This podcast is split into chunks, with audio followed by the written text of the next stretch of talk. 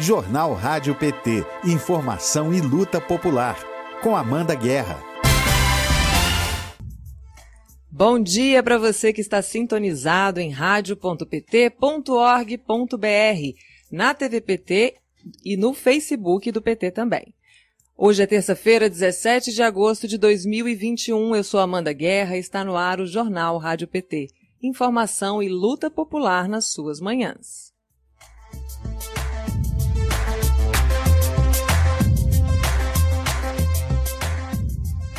Acompanhe as principais pautas do dia na Câmara e no Senado. O que vai ser notícia hoje no portal do PT Nacional você fica sabendo no nosso jornal. Hoje é dia do patrimônio histórico e o jornal recebe o ex-ministro da Cultura, Juca Ferreira. Vamos falar com a secretária nacional de mobilização do PT, Mariana Janeiro, sobre as manifestações de amanhã contra o governo Bolsonaro. Tem também Lula pelo Brasil e informações da visita do presidente ao Nordeste. Vamos saber mais sobre o modo petista de legislar com Eduardo Suplicy.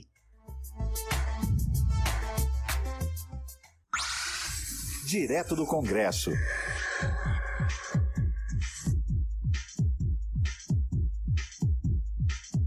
Eu falo agora com o líder do, da bancada do PT na Câmara, deputado Elvino Bongás. Bom dia, líder.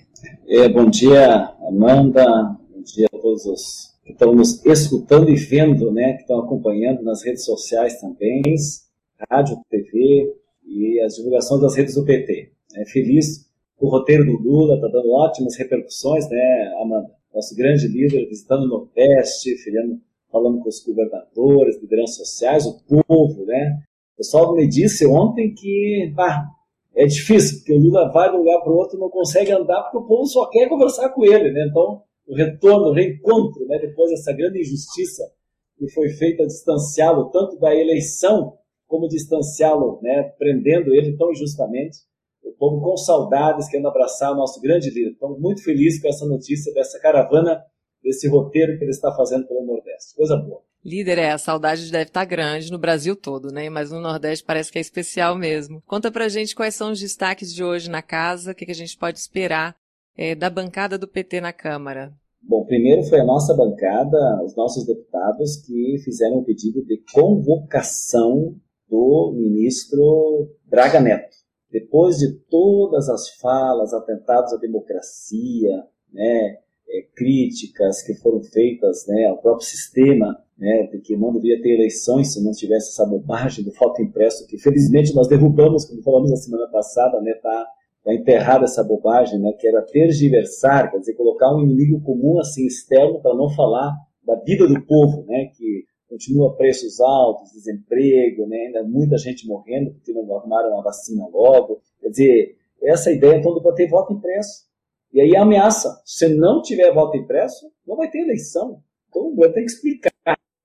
O ministro Braga Neto estará hoje nas comissões, tanto das comissões de relações exteriores como da administração, né, para fazer este debate hoje. Então esse é um assunto né, do dia de hoje, na terça-feira, na Câmara dos Deputados. Segundo, é, nós precisamos votar ainda em segundo turno né, o enterro definitivo do voto distritão, né, que nós também comentamos na semana passada, que foi nossa grande vitória. Isso ainda não foi votado em segundo turno. Terceiro, o assunto que mais chama atenção hoje nos debates para a Câmara é a reforma tributária. Só que tributária, Amanda, reforma, não dá para chamar isso de reforma tributária. Né? Nós vamos estar correndo grande risco de nós é, penalizarmos ao impedir a declaração simplificada do imposto de renda para os assalariados, vai limitar apenas até 40 mil, ou seja, aquele que ganha 3 mil e pouco, ele vai poder fazer a declaração simplificada. No total dos 30 milhões de pessoas que fazem declaração de imposto de renda, provavelmente vai atingir até elevação para quem tem 4 mil, 5 mil, 6 mil é, no seu salário, de aumento na declaração de imposto de renda. Vê se pode um negócio desse e a simplificação, ampliação da isenção do imposto de renda, que hoje é um absurdo. Com R$ 1.900 tu começa a, a pagar imposto de renda e o Bolsonaro tinha prometido a isenção até cinco salários mínimos, que daria R$ 5.500. Ele jogou para R$ 2.500, ou seja, metade do que ele tinha prometido em campanha. E a reforma que ele está apresentando é no final do seu governo. E quando eu falo final do seu governo, é final mesmo, né? Porque esse governo aí é, é enfim, né, politicamente e na cronologia do tempo. Então, é, é, nenhum aspecto assim que dá para defender esse projeto. Teria um tema da reforma tributária anunciada que é a volta da tributação sobre dividendos. Tá? Isso é uma coisa importante porque o Fernando Henrique Cardoso tinha tirado a época, nós sempre fomos contra, né? E, e, só que ele compensa ao colocar sobre os dividendos, ele diminui os lucros das empresas. Dizer, então ele faz um empate a empate aí. Entendeu? Então isso também não faz muito sentido se também não mantém alíquotas é, diferenciadas, progressivas, né? É, na questão dos dividendos. É uma alíquota única nesse caso, né? de 20%. Então, nós achamos importante voltar cobrança sobre dividendos, é bom que a gente registre, tá certo? Que essa sempre foi nossa proposta, mas da forma como ele está fazendo o equilíbrio, nós acabamos ainda é, a, onerando também né, é, as pessoas assalariadas nisso é, de outra forma. Então, acho que esse é um tema. Reforma tributária é outro tema, então, que poderá entrar hoje. O Lira quer votar na marra isso hoje, não tem ajuste ainda, porque prefeitos e governadores também vão ter redução. Vai ser mais Brasília e menos Brasil, tá, Amanda? para quem ouvia na campanha mais Brasil, menos Brasília, vai ser mais e menos Brasil, porque vai tirar do FPM, do Fundo de Participação dos Municípios, então também esse, essa questão federativa não, não é muito legal. Então, esse tributário é um ponto. É, nós estamos preocupados que venha já a votação que passou no Senado da terra brasileira vendida para estrangeiros. Isso é uma perda de soberania total. Então nós também precisamos fazer esse debate. Estou anunciando o teu programa, porque muita militância no Brasil afora está escutando. Seria um absurdo nós autorizarmos que terra brasileira possa ser comercializada. Ou seja, nós já somos colônia, que é uma, é, é uma colônia ao quadrado, vamos dizer assim, né? Tu tem, o cara vai até tá explorando aqui, tu é colônia, mas agora ele vai vir aqui e vai tirar, inclusive, a titularidade da tua terra, né? da terra brasileira. Isso, submissão total que nós não podemos permitir de forma alguma. Mas né, esse projeto também poderá vir é, à votação. Tá certo, líder. Agradeço muito a sua participação no jornal mais uma vez. Um bom dia. Vamos de Senado Federal com Thaís Ladeira. Bom dia, Thaís. O que temos para hoje nessa CPI que promete mais uma vez? Bom dia, Amanda. Bom dia para todo mundo que está na sintonia da Rádio PT, da TV PT, pelo YouTube e também quem nos acompanha pelo Facebook. Afinal, nosso jornal também agora já está no Facebook, nas redes sociais das lideranças. Então, hoje é dia de CPI, né? Então, nós estamos desde maio, na verdade, depois de ouvir dezenas de depoimentos, estamos acompanhando aí cada oitiva e os senadores e senadoras que integram a CPI da Covid e que não são da base governista querem, a partir de agora, Amanda, encurtar esses depoimentos, esses momentos de depoimentos e concentrar esforços na análise dos documentos. Para isso, eles querem apresentar um relatório sólido. E esse relatório vai pedir o indiciamento de figuras importantes do executivo, incluindo o presidente Jair Bolsonaro. Essa é uma expectativa que o Brasil tem para que essa CPI não acabe em pizza e desde o começo dela, todos os senadores, especialmente os do Partido dos Trabalhadores e das Trabalhadoras, têm se comprometido com isso. Essa CPI não vai terminar em pizza e que o relatório vai sim propor um indiciamento de figuras relevantes do governo Bolsonaro e, de, e dele próprio, né? Então, os esforços estão todos nesse sentido, inclusive, inclusive no sentido de encurtar a duração da CPI. Vamos lembrar que a CPI iria até novembro e é possível que o relatório seja finalizado ainda no mês de setembro. E como eu havia adiantado ontem, nessa semana a CPI tinha marcado uma acariação entre o ministro do Trabalho e Previdência, o Onyx Lorenzoni, e do deputado federal Luiz Miranda, que é do DNP do DF. Mas o grupo majoritário da comissão resolveu cancelar esse momento de confrontação. E o que, que a gente tem para hoje, Amanda? O auditor do Tribunal de Contas da União, Alexandre Figueiredo Costa Silva Marques, é o depoente do dia e ele teria elaborado um estudo paralelo. Segundo este estudo, metade das mortes confirmadas no Brasil por Covid-19 não teria ocorrido, ou seja, é, o que ele alardeou é que existia um estudo, um, as informações que estavam sendo divulgadas eram absolutamente erradas e que havia, então, uma supernotificação dos casos de Covid, tanto de mortes quanto de infecção. É, estava previsto também o depoimento do ex-secretário da Saúde aqui do Distrito Federal, Francisco de Araújo Filho, mas ele viajou. Não, não estará presente na CPI hoje. Então, todas as atenções voltadas para o Alexandre Figueiredo, do TCU, que daqui a pouquinho vai conversar e vai fazer o seu depoimento. A convocação dele foi sugerida pelos senadores Humberto Costa, do PT de Pernambuco, e também o senador Alessandro Vieira, do Cidadania de Sergipe. Ah, bom, é, eu quero lembrar a vocês que daqui a pouco, a partir das 10, todos e todas podem acompanhar a sessão de hoje na CPI, aqui na Rádio PT, também na TV PT pelo YouTube. E hoje tem plenário do Senado, Amanda, nem só de CPI vive o Senado Federal. Às 16 horas tem uma lei muito importante, eu sei que daqui a pouco você vai relembrar a passagem de Lula pelo Nordeste, nós estamos acompanhando pelo Lula pelo Brasil, e uma foto que viralizou ontem, uma imagem fortíssima do Lula em meio a toneladas e toneladas de alimentos produzidos pelo Movimento dos Trabalhadores Rurais Sem Terra. Pois é, hoje tem uma lei muito importante para quem vive da agricultura familiar.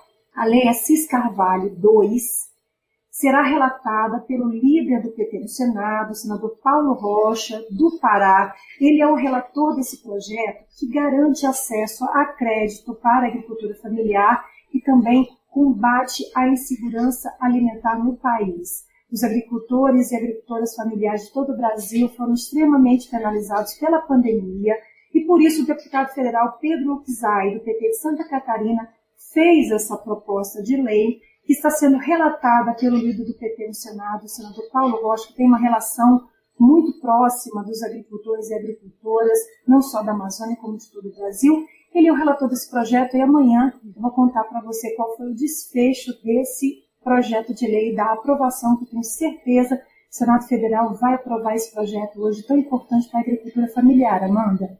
Importantíssimo mesmo, Thaís, como lembrou o presidente Lula ontem, né, em Pernambuco, são os, os, produtores familiares, os assentados da reforma agrária que alimentam o país. Não são, não é o agronegócio, não são as exportações, commodities. A comida do dia a dia do brasileiro vem das mãos dessas famílias e a gente precisa ficar atento a isso sim. Inclusive, Amanda, quero dizer que se o agronegócio é pop, a agricultura familiar é povo, né? Exatamente. E se, e se, o campo não planta, a cidade não janta. Vamos sempre lembrar disso, né, Thaís? Então eu te aguardo amanhã, amanhã para a gente saber o desfecho dessas pautas. Muito obrigada, Thaís. Bom dia. Combinado. Até amanhã. Bom dia.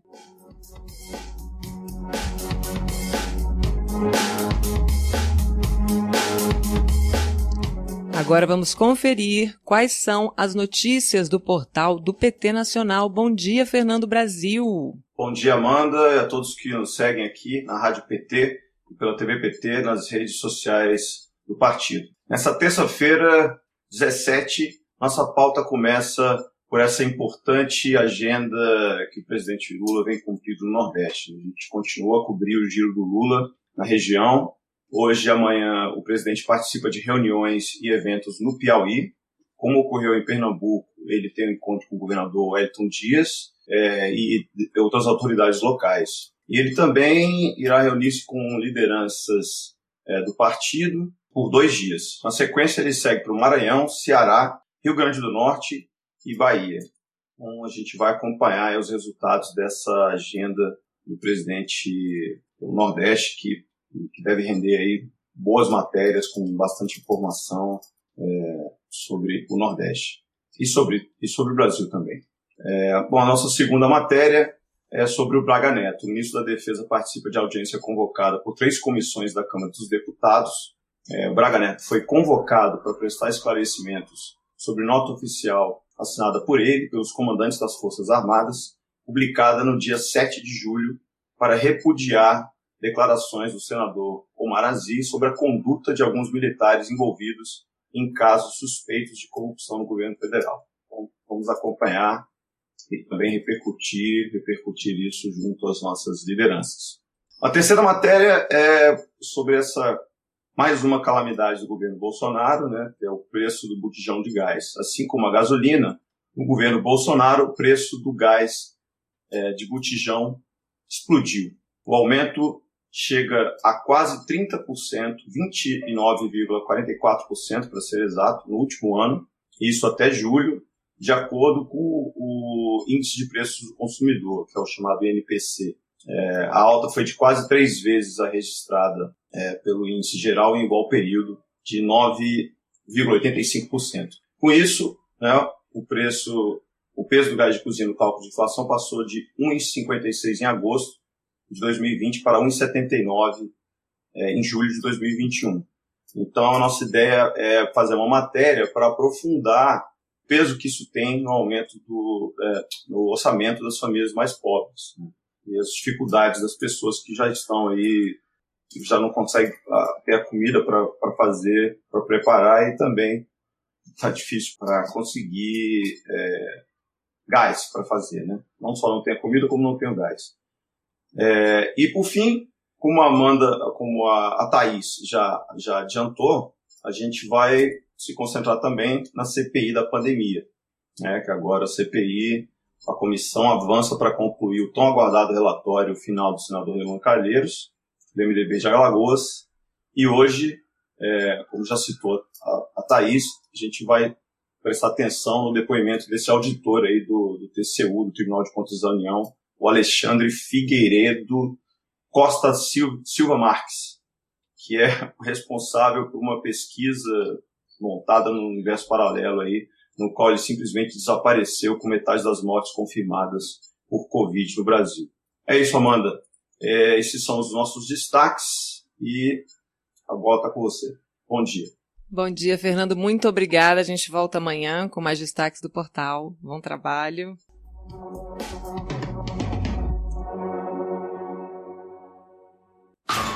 Entrevista.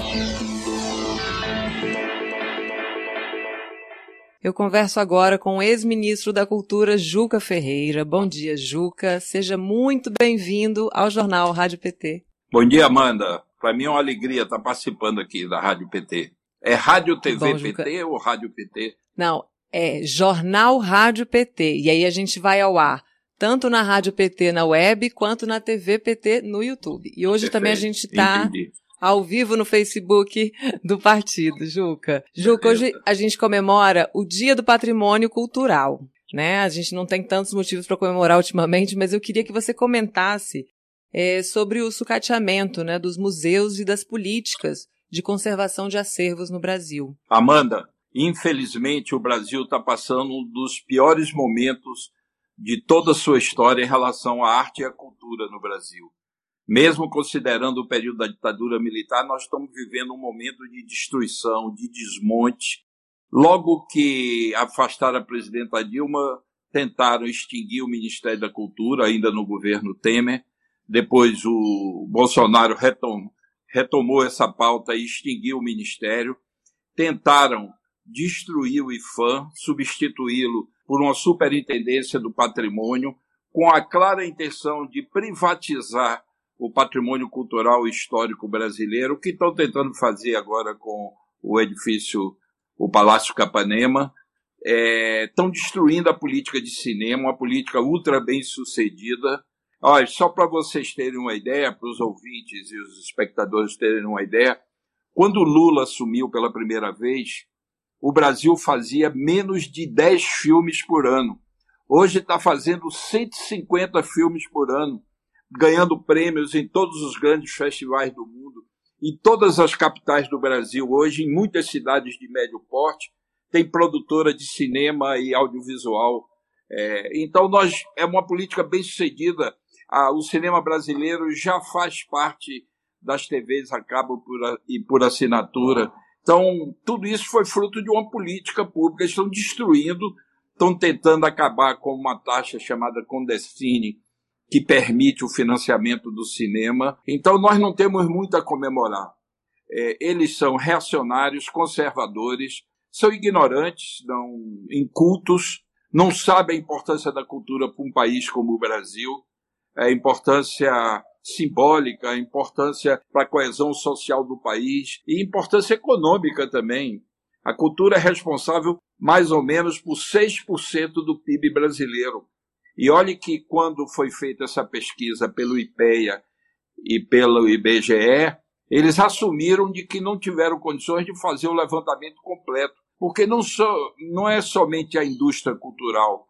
Carnaval, São João, as grandes celebrações, pequenas atividades culturais que permeiam todo o território brasileiro, geram economia, sustentam pessoas.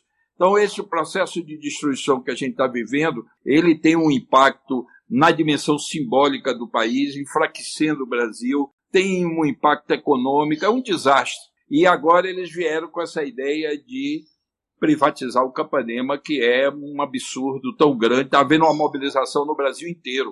O Brasil inteiro está se mobilizando para impedir essa privatização. Estão rifando né, nosso patrimônio aqui, Juca. O Edu Airosa, aqui no, no chat no YouTube, diz: Bom dia, Juca. Viva a cultura e o cinema brasileiro. Viva. Beleza. Ô, ô, Juca, e a gente falando agora em cinema e, e, em patrimônio, em acervo, recentemente mais um episódio, né, da, do incêndio da, da Cinemateca. Esse descaso todo é um projeto, né, Juca? É um projeto, evidente. Só eu falei umas 20 vezes em lives alertando para o perigo do incêndio na Cinemateca. As películas, elas continuam o processo químico e chegam até a combustão se não houver todo um trabalho de aclimatação e preservação desse patrimônio com lavagens dessas películas. E eles não estão fazendo nada, pelo contrário, o governo federal retirou os gestores que eles encontraram e está lá abandonado e a perda é gigantesca. Agora, o patrimônio principal está na sede da Cinemateca e também está com um descuido gigantesco. É necessário que a sociedade brasileira tome consciência de que isso é um projeto. Essas pessoas não têm noção da importância da cultura para o país. Então, eles estão destruindo propositalmente, é, fazem parte de uma corrente de extrema-direita que quer passar o Brasil a limpo. Passar o Brasil a limpo é apagar tudo que caracteriza o Brasil. Apagar a herança que veio da África com os escravizados, apagar a herança dos povos indígenas, apagar tudo que representa na cultura as liberdades que vêm sendo conquistadas pela humanidade desde a década de 60 do século passado.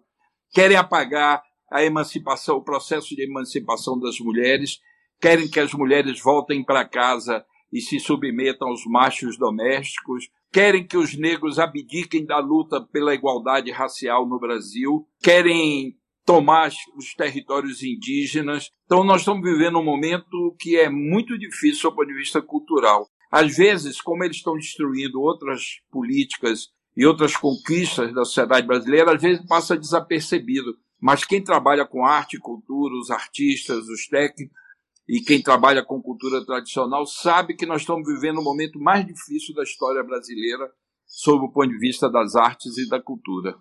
Bem, bem observado, Juca. Só os artistas e os produtores culturais, as pessoas envolvidas nessa cadeia, sabem o que está acontecendo de fato, né? Porque está faltando é. comida na mesa dessas pessoas. E para quem está chegando agora, eu converso com o ex-ministro da Cultura, Juca Ferreira. Juca, o, o presidente Lula está no Nordeste, retomando o diálogo com a sociedade, em busca de um novo pacto político e social que você vem defendendo tanto nas suas falas, nos seus artigos. Como deve acontecer esse pacto em torno da cultura? Quem tem que participar desse debate, Juca? É todo mundo, a sociedade brasileira. A cultura é uma dimensão importante. Não há humanidade sem cultura. Não há sociedade, não há país sem cultura. Então é preciso restabelecer um pacto onde a gente garanta liberdade de expressão para todos, sem nenhuma restrição, garanta as melhores condições com o Estado nacional, o Estado democrático, cumprindo sua função de estimular, financiar, regular no sentido de evitar qualquer distorção, atender às demandas singulares do teatro, da dança, do cinema, da cultura tradicional, garantir o acesso pleno, porque de alguma maneira a sociedade faz cultura, mas tem uma parte importante da cultura que precisa ser disponibilizada através de bibliotecas, de centros culturais, de políticas de fomento e incentivo à cultura feita pelos órgãos públicos. Tudo isso a gente vai ter que restabelecer. Não vai ser fácil, porque estão destruindo tudo, mas nós temos que restabelecer se nós quisermos que o Brasil seja um país bem sucedido no século XXI nós temos que tratar com um carinho e um cuidado enorme para a cultura brasileira. E, além do mais, como eu disse, é uma economia importante. Não sei se vocês atentaram, recentemente, a, o G20, a última reunião do G20, há menos de um mês atrás, tirou um documento, foi o principal documento do encontro dos 20 países com a economia mais forte no mundo, tiraram um documento apontando a cultura e a economia cultural como uma grande saída para a crise que o mundo vive no momento. Não só pelos impactos econômicos, que são gigantescos, mas também pelo impacto no ânimo, na, no espírito de identidade, de sentimento de pertencimento do povo. Então, isso a gente já vem dizendo há 30 anos. E conquistamos muita coisa no governo Lula, que a presidenta Dilma deu continuidade, mas eles estão destruindo. Eles estão destruindo coisa da época de Getúlio Vargas. Então, é importante que a gente restabeleça o processo que víamos vivendo e crie novas metas e novas dinâmicas para garantir todas essas, essas dimensões que eu disse. E, evidentemente, aproveitando o dia, preservar o patrimônio cultural brasileiro. Não pode ser disponibilizado para privatizar, para ser destruído, para ser desfigurado. Em todas as cidades brasileiras e mesmo na área rural, nós temos marcas e traços da experiência do Brasil como país que precisam ser preservados, que as novas gerações têm que ter contato para que a gente tenha orgulho do país, saiba da importância cultural do Brasil. Exato, Juca, eu agradeço muito a sua participação no nosso jornal. A gente está na segunda semana dessa iniciativa de fortalecer a comunicação do partido com veículos próprios, né? Uma programação de qualidade, num diálogo mais próximo, né, com a sociedade. Você pode deixar uma mensagem de saudação à rádio e a quem está nos acompanhando agora, por favor? Olha, minha mensagem é muito simples. O Brasil é maior do que essa política medíocre, genocida, que vem gerando morte no Brasil, destruição de direitos sociais, está afetando nossa soberania nas relações no mundo e vem afetando a cultura também, afeta todas as dimensões. Nós somos muito maiores, o Brasil vai recuperar seu destino e vai possibilitar de novo que a gente pense no futuro. Estamos muito perto disso. Então eu quero parabenizar vocês por estarem estabelecendo uma comunicação independente, autônoma, que seja capaz de mobilizar a população para compreender os principais processos que nós estamos vivendo. Amanda, parabéns aí e parabéns para toda a equipe. Muito obrigada, Juca, pela sua participação. Até a próxima. Um bom dia. Beleza, até a próxima.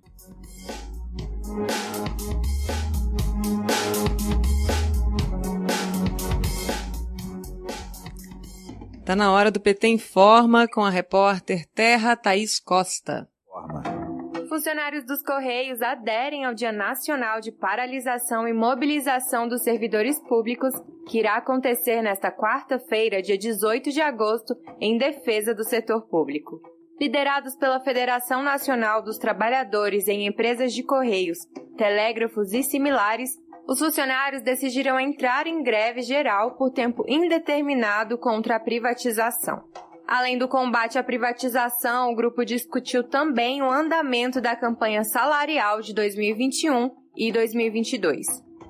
O Dia Nacional de Paralisação e Mobilização dos Servidores Públicos faz parte do calendário de lutas do Fora Bolsonaro e contará com a participação de diversas categorias em todo o país. Nesta segunda-feira, 16 de agosto, a presidenta nacional do PT reafirmou o compromisso com as manifestações. Vamos ouvir. Nós vamos estar nas ruas, nas praças públicas, nos pontos de ônibus, de metrô, fazendo uma panfletagem, mostrando para as pessoas o que esse governo está fazendo com o serviço público e com o povo brasileiro. Vocês vão receber nos diretórios estaduais e também nos municipais o material que o PT está fazendo junto com a Frente Fora Bolsonaro. Portanto, eu queria pedir para vocês prepararem a nossa militância, irem para os pontos de maior trânsito público para entregar esse material. Nós temos que chamar atenção à população sobre o que é o governo de desconstrução de Jair Bolsonaro, que afeta o povo pela falta de vacina e de cuidados com a saúde e também pela economia. Cada vez mais desempregados, cada vez mais as pessoas sem renda, cada vez mais a comida cara no prato do trabalhador e cada vez mais combustíveis e energia elétrica caros também. É muito importante que nós estejamos mobilizados em solidariedade aos servidores públicos e ao serviço público que atende a maioria da população. Eles estão criminalizando, como fizeram também com os direitos trabalhistas. A campanha Fora Bolsonaro tem uma nova data, será dia 7 de setembro, pelo impeachment de Bolsonaro, comida no prato, vacina no braço e auxílio emergencial de 600 reais até o fim da pandemia. De Brasília, Terra Thaís Costa para a Rádio PT. Eu vou ler aqui umas mensagens dos nossos ouvintes, né, nossos espectadores. João Ricardo Roque diz: a cultura é quem sustenta o turismo na Europa. Turismo é a maior indústria de serviços europeia e também pode ser brasileira, com certeza. Aloísio Lula da Silva diz: Juca, Juca, se ainda estiver ouvindo a gente, ó, para você. O que é mais engraçado é que a iniciativa privada não constrói nada, mas apenas quer comprar o que já foi construído com o suor do trabalhador brasileiro. Verdade. A Salamandra diz: lutem pela regulamentação profissional do restaurador. Com certeza, a gente precisa regulamentar essas profissões. E vem aí, Lula pelo Brasil. Lula pelo Brasil.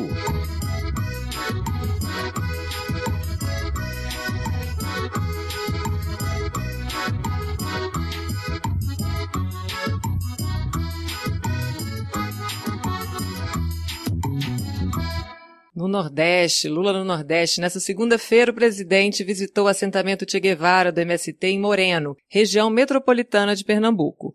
Lula lembrou a importância da valorização da agricultura familiar no combate à fome. Este foi o primeiro de muitos contatos de Lula com os movimentos sociais. Por onde passou, Lula foi saudado com a força, como a força capaz de unir os brasileiros e liderar a reconstrução do país, tão maltratado pelo governo Bolsonaro e que trouxe de volta o desemprego, o abandono social e a fome. Vamos ouvir a sonora do Lula. Foi muito importante que o nosso querido companheiro Jaime Amorim, coordenador do Movimento Sem Terra, da direção nacional, nos convidasse para vir aqui Moreno visitar esse assentamento Che Guevara.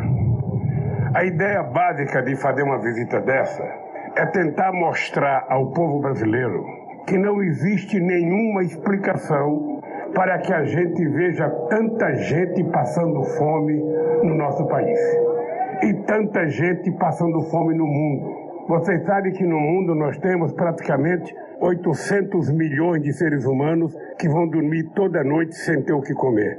E aqui no Brasil, nós que tínhamos acabado com a fome, reconhecido pela ONU em 2014, estamos agora vivendo uma situação em que 19 milhões de pessoas estão passando fome e tem mais 33 ou 34 milhões de pessoas que estão num sistema de segurança alimentar, pessoas que não têm as calorias e as proteínas necessárias à sobrevivência humana.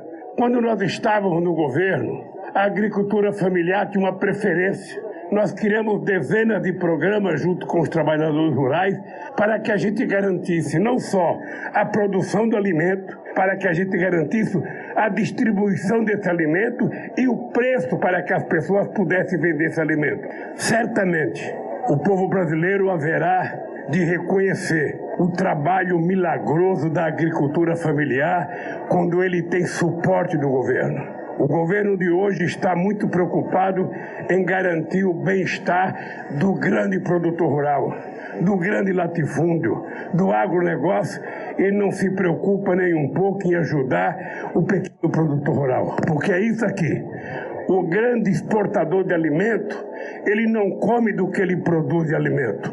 Ele produz soja, produz milho. Agora, quem produz o que vai para a mesa dele também é o pequeno produtor rural brasileiro que vive com dificuldade.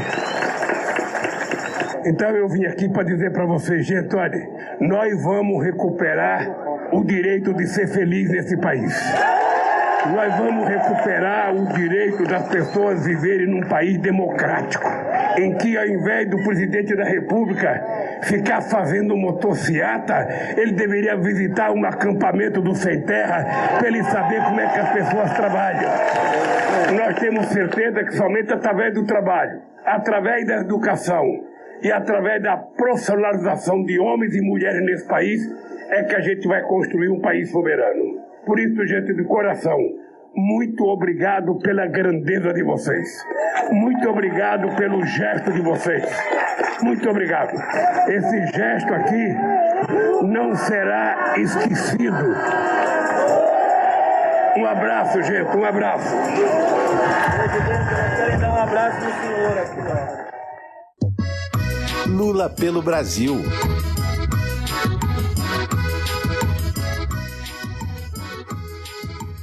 Esse foi o Lula no assentamento Che Guevara em Moreno, Pernambuco. Aqui, ó. O Josi Negreiros diz: o MST mostrou um mar de fartura, de cores, sabores, de comida saudável.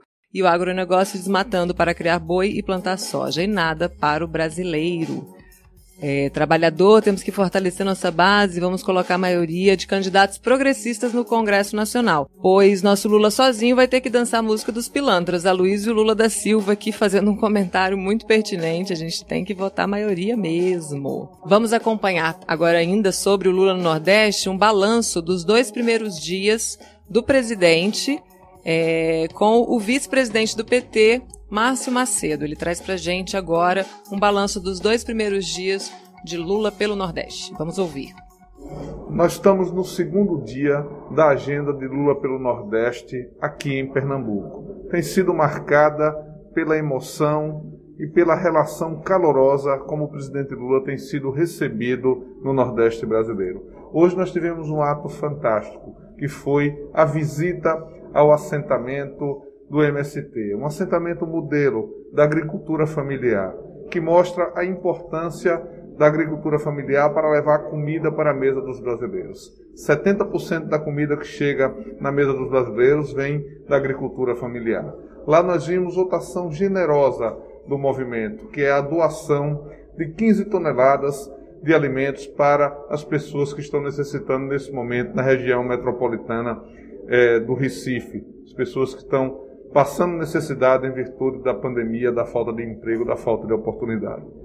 Foi um momento em que o presidente Lula falou da importância da agricultura familiar e falou também da solidariedade, do combate à fome que tem voltado ao país. A fome que o Lula tirou do mapa da miséria da ONU quando foi presidente, que Bolsonaro colocou de volta. São 19 milhões de pessoas que estão passando fome nesse momento no nosso país. Nós tivemos conversas de ordem política e com os trabalhadores por aqui. Conversamos com autoridades, conversamos com políticos, conversamos com movimentos sociais, tivemos uma plenária dos movimentos sociais, culturais, ativistas digitais. É um momento muito rico do diálogo entre o presidente Lula e o povo nordestino no seu segundo dia de agenda no estado de Pernambuco. Então, estamos saindo do estado de Pernambuco com a missão cumprida de um diálogo com a sociedade. O Brasil foi testemunha do que aconteceu por aqui. Então, vamos seguir adiante e amanhã estaremos no Piauí, sendo recebido pelo povo maravilhoso daquele estado. Márcio, como. Dá pergunta. Você vai fazer a pergunta? É. Perguntando a emoção do. Márcio, qual a emoção das pessoas aqui ao ver o Lula de volta às ruas, livre, leve e solta? o sentimento que eu identifico em cada olhar, em cada toque na mão, em cada tchau e aceno que faz o presidente Lula é um sentimento de emoção e de esperança de ver um Brasil ser feliz de novo.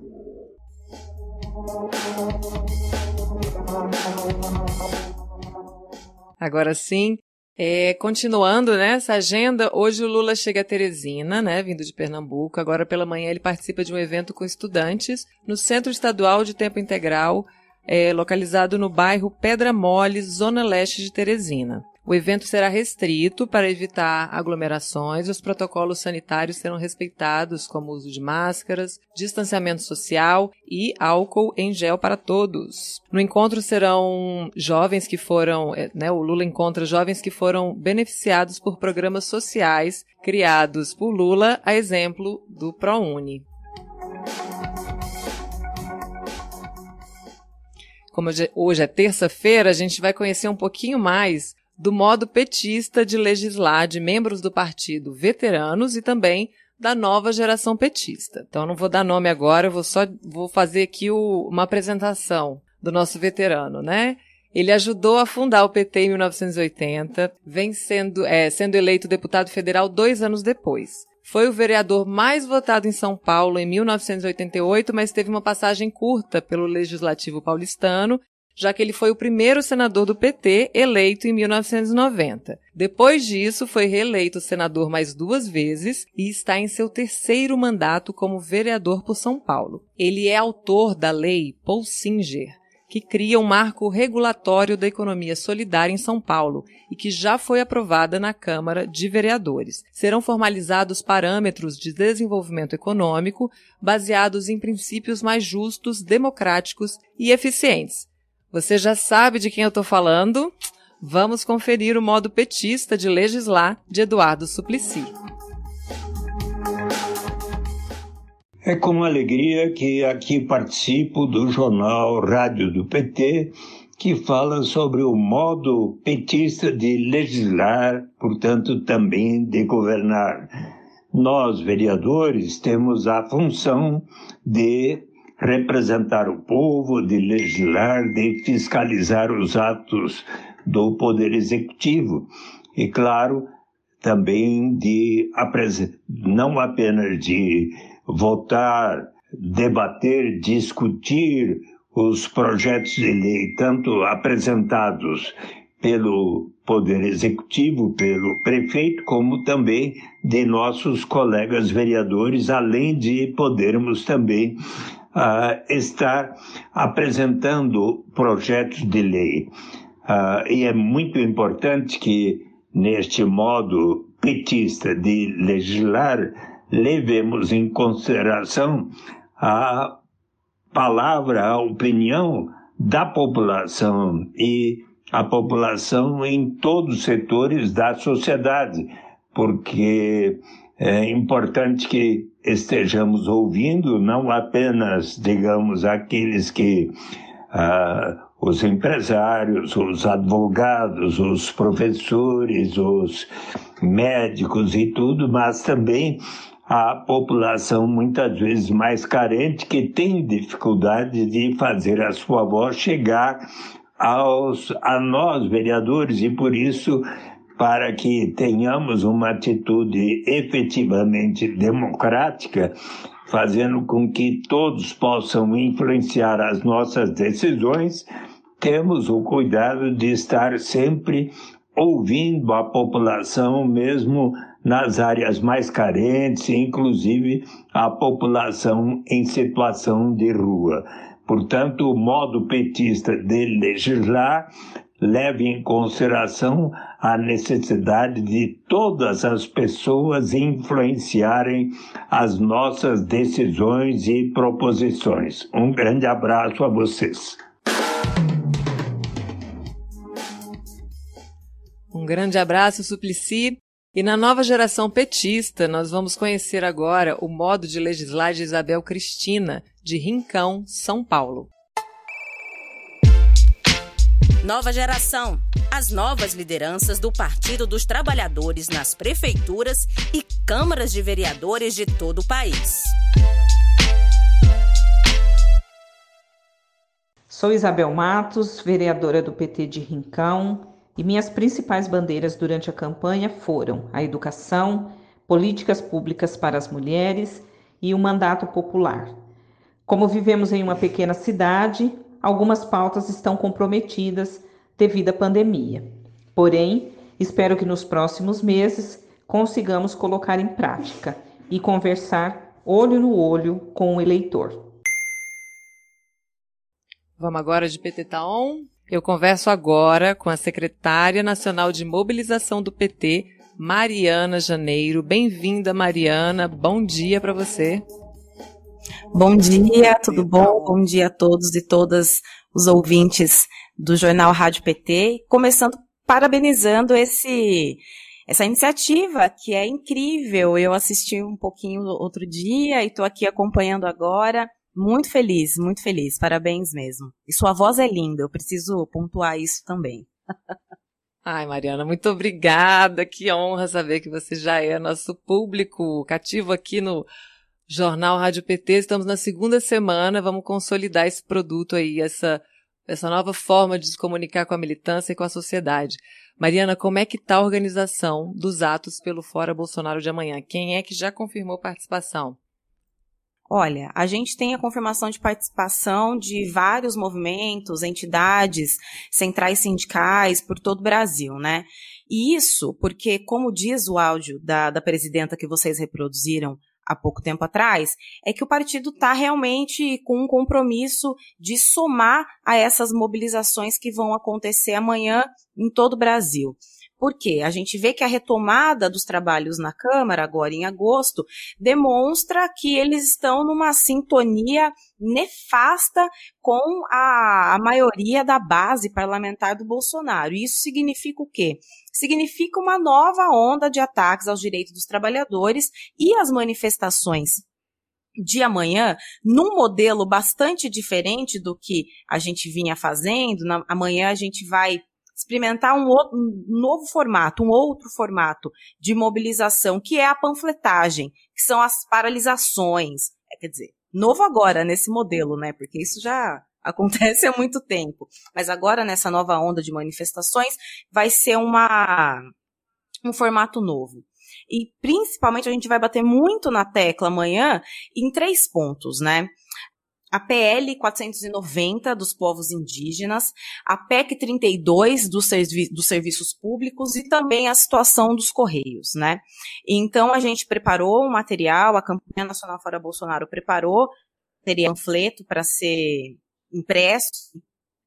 O PT também, a gente lançou uma nota hoje, é, a gente preparou adesivos, né, as praguinhas, adesivos de peito e cartilhas da campanha nacional fora Bolsonaro que vão ser enviados para todas as sedes estaduais do PT que devem ser entregues também para os diretórios municipais, para a gente fazer bonito amanhã com bastante material, para realmente colocar para a população o que é que está acontecendo, que é tudo muito grave. Muito, né, Mariana? Você falou agora do, do, do, da privatização dos Correios. Os servidores também confirmaram participação amanhã, né?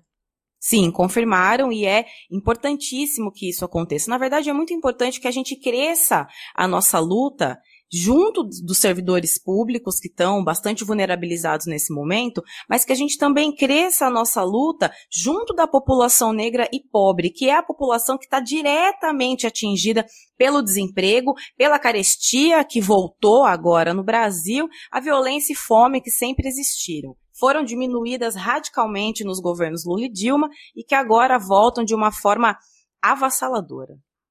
Mariana, eu vou pedir para você, vou te agradecer a sua participação, eu vou pedir para você fazer esse convite agora para nossa militância, para quem está nos escutando, nos assistindo, é, convidar para a mobilização de amanhã.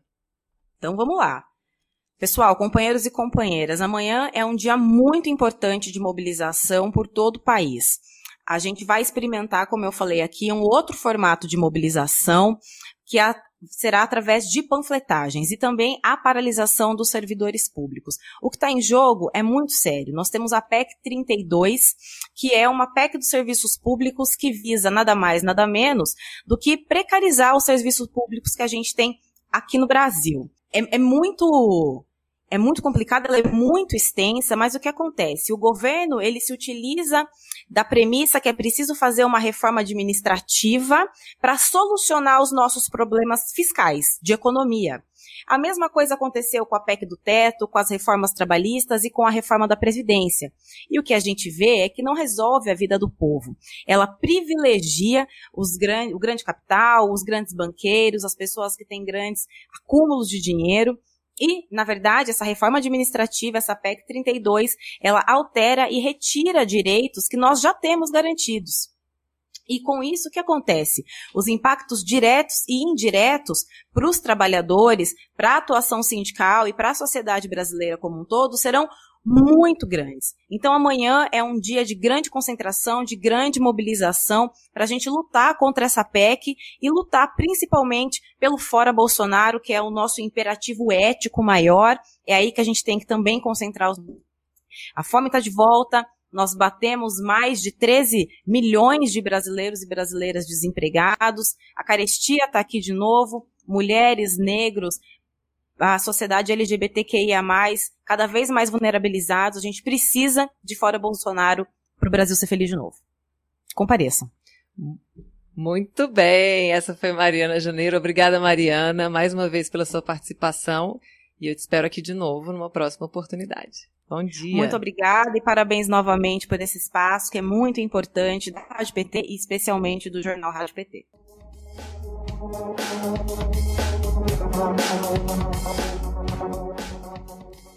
Vamos falar da TV Elas por Elas, agora com a apresentadora Mariana Jacob. Bom dia, Mariana. Seja bem-vinda ao Jornal Rádio PT.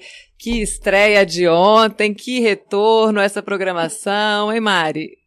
Bom dia, Amanda Guerra. Bom dia a todos os ouvintes da Rádio PT, a todos que nos acompanham pela TV PT no YouTube. Foi uma super estreia eu quero dar parabéns para você, Amanda, porque eu sei que o Jornal Rádio PT está bombando e cada vez mais pessoas se inscrevem para ouvir e, assistir a TV PT, a Rádio PT. E eu fico muito feliz de fazer parte. Ontem a gente estreou com um altíssimo nível. Nós tivemos Dilma Rousseff, Benedita da Silva, Manuela Sônia Guajajara. E esse programa de estreia está imperdível. Se você não conseguiu assistir, só correr no TV PT no YouTube e assistir na íntegra. Todos os episódios estão por lá, Amanda. Maravilha, Mari. E hoje, o que, a gente pode esperar do episódio de terça-feira do TV Elas por Elas? Nosso programa é diário também, né? De segunda a sexta-feira, sempre às 16 horas. E a gente transmite simultaneamente com a Rádio PT. E hoje nós vamos ter muitas convidadas, eu quero já falar para vocês. Nessa terça-feira a gente vai receber Lente, que é membro da Executiva Nacional do PT e secretária executiva do Foro de São Paulo, para falar da nova Constituinte chilena, que é a primeira na história, que tem paridade de gênero e que está sendo presidida por uma mulher indígena, enterrando de vez aí anos de uma Constituição da ditadura de Pinochet. Além dela, que nesse quadro Elas por Elas no Mundo, nós temos outros quadros. No quadro de formação, nós vamos receber também a nossa. Desculpa que fechou aqui meu, meu aplicativo. Nós vamos receber no quadro de, de feminismos a vereadora de Porto Alegre, Mara Cito, para falar da saúde da mulher no campo. Nós convidamos Fátima Moraes, dirigente do setor de saúde do Movimento dos Trabalhadores Rurais Terra do Paraná. No quadro PT, Aline Soares, da Secretaria de Juventude do PT, vai falar sobre as ações da Secretaria voltada para as mulheres. E nas mulheres na política política, vamos conhecer o trabalho da vereadora Liz Robalo de São Borja, no Rio Grande do Sul. Então tá um quadro recheado de convidadas especiais para falar sobre a integração da mulher nos espaços de poder em todas as áreas. Que bom saber disso, Mari. Que bom saber disso. Eu desejo assim vida longa e muito sucesso a esse programa, que a gente possa discutir cada vez com mais profundidade a presença, a participação das mulheres na política e que possa também servir de inspiração para quem nos assiste a, a entrar também nesse universo, né? Se encorajar e fazer parte também dessa luta. Eu te agradeço muito a sua participação e eu vou estar ligadíssima às quatro horas na TV Elas por Elas. Obrigada, Mari. Obrigada, Amanda. Sucesso. Repetindo aqui o serviço, ó, o programa TV Elas por Elas vai ao ar de segunda a sexta-feira, às quatro da tarde, e aos sábados você acompanha a reprise dos melhores momentos da semana, às onze horas da manhã. Você pode conferir pela TVPT no YouTube e por rádio.pt.org.br. Agora eu sou o PT.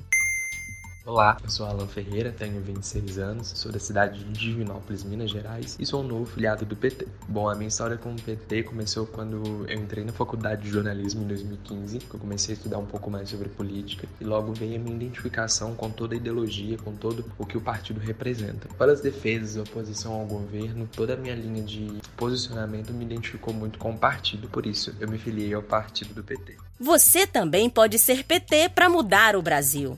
É só baixar o aplicativo do Partido dos Trabalhadores e se filiar.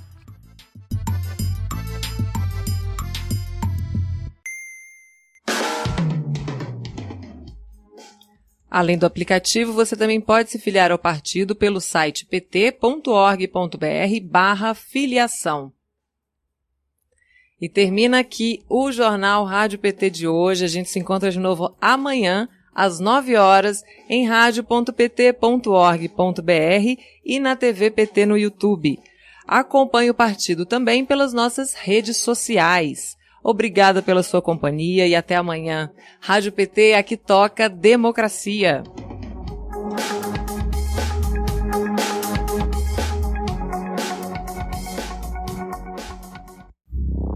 Rádio PT. Aqui toca democracia.